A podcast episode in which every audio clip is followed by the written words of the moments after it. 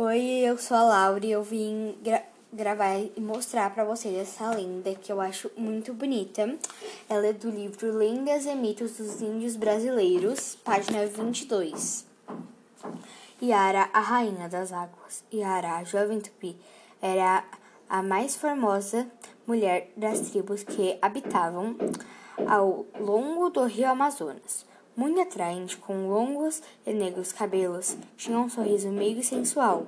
Mantinha-se, entretanto, indiferente ao, aos muitos admiradores, prefer, preferindo ser livre. Caminhava pela, pela floresta e pelas áreas brancas dos rios, envolvendo-se constantemente em suas águas claras. Por sua doçura, todos os animais e a e plantas a amavam. Numa tarde de verão, mesmo após o sol se pôr, Yara permaneceu no banho. Quando foi surpresa por um grupo de homens estranhos.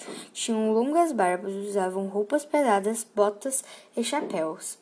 Falavam uma língua desconhecida e, aparem, a, e pareciam muito agressivos. Sem condições de fugir, a jovem foi agarrada e amortecida da Sada, não podendo se livrar daquelas mãos tocando todo o seu corpo. Acabou acabou por desmaiar, sendo mesmo assim violentada e atirada ao rio.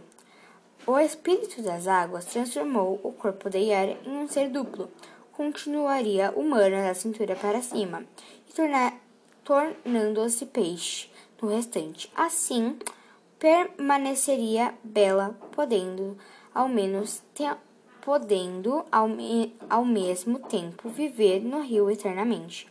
E ela passou a entender os pássaros e conversar com eles e com os peixes, como uma sereia cujo canto atrai os homens e os homens de maneira irresistível ao verem a linda criatura eles se aproximam dela, que os abraça e os arrasta para as profundezas, aonde nunca mais voltarão. Para mais histórias, vão no mas para mais histórias, vão no perfil da minha amiga, que lá vai ter mais algumas histórias super divertidas do nosso livro, que se chama, para quem está curioso, Lendas e Mitos dos Índios Brasileiros. Eu estou na página 22, mas existe muitas outras.